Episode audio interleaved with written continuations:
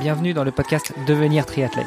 Je suis Hermano, producteur de podcasts et triathlète depuis plus de 20 ans. Chaque lundi, nous laissons le micro à Kylian Tanguy. Kylian produit chaque jour le podcast Sport Actu, dans lequel il revient sur les résultats et faits marquants sportifs de la journée. Retrouvez-le sur Apple Podcast et sur Instagram à sport.kyliantanguy. Juste avant de vous laisser écouter cet épisode, j'ai un service à vous demander. Aidez-nous à faire grandir la communauté en partageant cet épisode et plus globalement ce podcast au plus grand nombre. Allez, assez discuté, place aux actus du moment avec Kylian Tanguy. Sport Actu, c'est l'actu sport. Bonjour à tous. Je vous souhaite la bienvenue dans cet épisode du lundi 25 octobre du podcast Devenir triathlète. La semaine passée, le triathlète russe Igor Polyansky a été suspendu officiellement par la Fédération internationale pendant trois ans pour un contrôle positif à l'EPO en juillet dernier. Dans l'attente de l'analyse de l'échantillon B, il avait pu participer aux Jeux olympiques sous la manière du comité olympique russe où il a pris la 43e place de la course individuelle et la 14e place sur le relais mixte. Désormais, il est interdit de course jusqu'au 10 août 2024.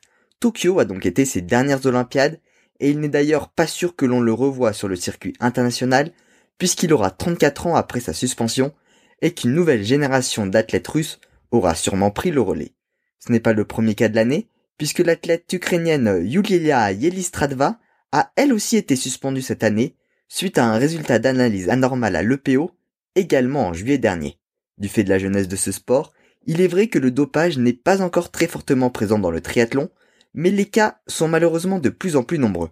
En 2020, c'était Cédric Jacot, double vainqueur de l'Alpsman, qui avait lui aussi été écarté des compétitions pour dopage.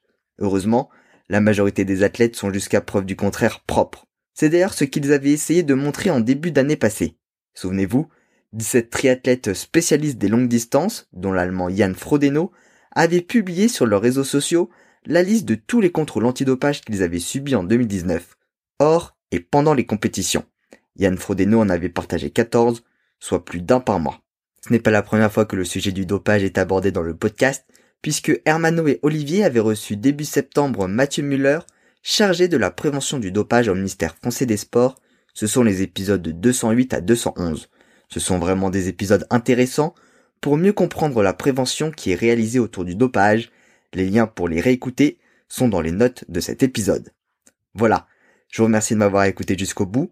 J'espère que l'épisode vous a plu et que le sujet du dopage ne sera pas un sujet trop récurrent, puisque c'est une partie noire du sport. Demain, Hermano et Olivier reprennent le micro avec un nouvel invité, et moi je vous retrouve lundi prochain. Sport Actu, c'est l'actu sport. D'avoir écouté cet épisode jusqu'à la fin. Si vous l'avez apprécié, venez sur le groupe Facebook pour nous laisser un commentaire et interagir avec nous. Vous nous aideriez aussi énormément en allant sur Apple Podcast pour laisser une revue 5 étoiles de préférence à ce podcast, Devenir triathlète, et au podcast de Kylian Tanguy, Sport Actu. Allez, à demain pour lancer la thématique de la semaine.